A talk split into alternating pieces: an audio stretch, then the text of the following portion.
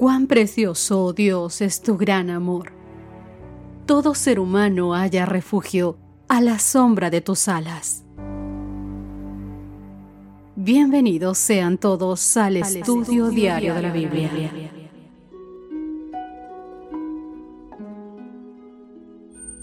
Muy buenos días para todos.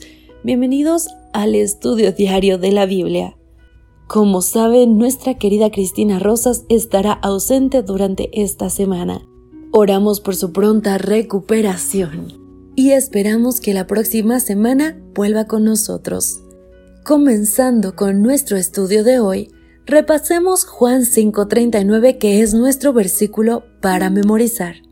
Escudriñad las escrituras porque a vosotros os parece que en ella tenéis la vida eterna y ellas son las que dan testimonio de mí. Para hoy 22 de noviembre, Partir y estar con Cristo será el título. Y vamos a abrir las escrituras para comenzar con nuestro estudio. Mientras damos lectura a estos textos, te invito a reflexionar.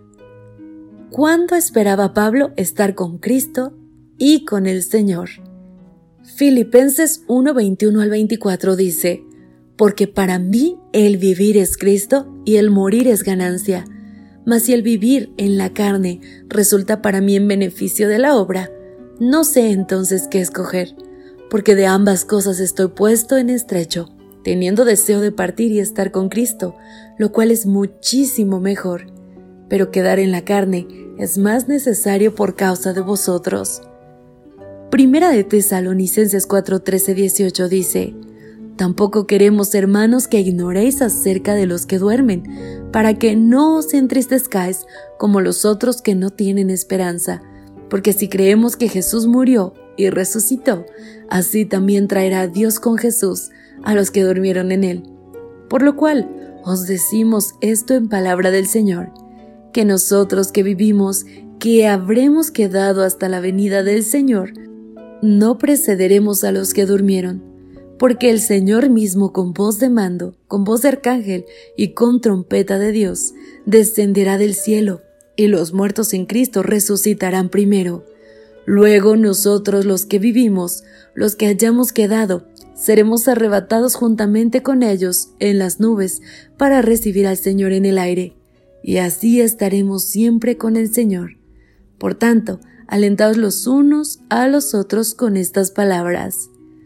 Continuando con nuestro estudio, lo que impulsó a Pablo fue la pasión de vivir en Cristo ahora y con Cristo después de su segunda venida. Para el apóstol ni siquiera la muerte podía poner fin a la seguridad de pertenecer a su Salvador y Señor.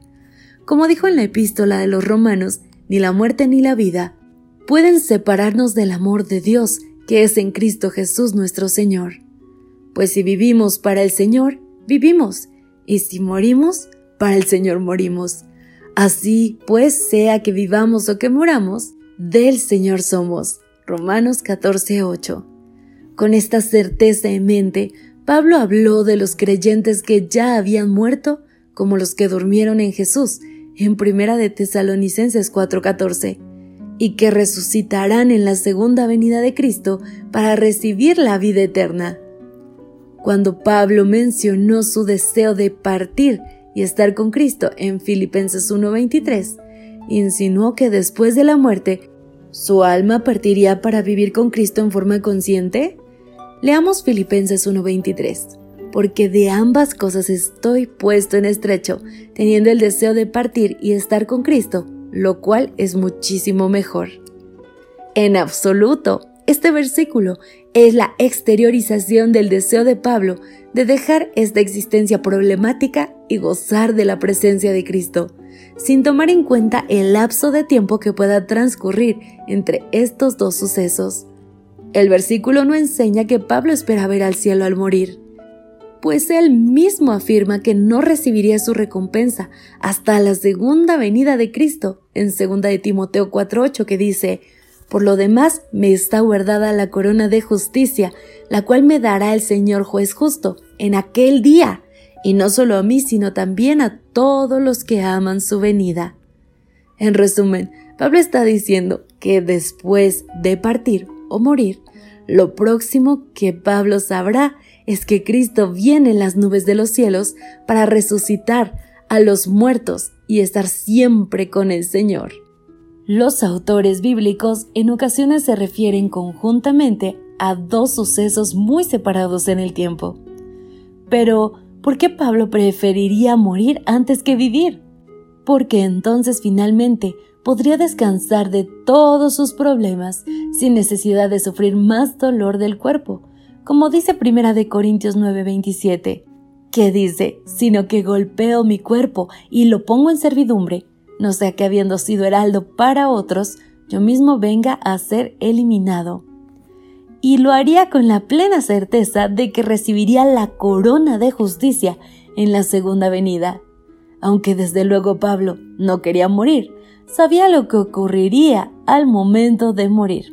Queridos amigos, especialmente en tiempos difíciles, quien no ha pensado en lo lindo que sería cerrar los ojos al morir y acto seguido estar con Cristo. Este pensamiento, ¿cómo nos ayuda a comprender lo que Pablo expresó en Filipenses? Mis queridos amigos, la expresión de Pablo simplemente es algo que cualquiera de nosotros expresará en el momento en que creamos que la venida del Señor está cerca y que al momento de descansar, cuando abramos los ojos, Él ya estará levantando a todos sus redimidos. La dificultad está aquí en la tierra, pero tiene un fin, y es que mientras no estemos preparados, nadie entrará en el reino de los cielos. Así que hoy te invito a prepararte, a estar listo y a aceptar la salvación que está pronta a llegar. Dios te bendiga grandemente, mi querido amigo. Gracias por acompañarnos. Te esperamos mañana. Te recordamos que nos encontramos en redes sociales.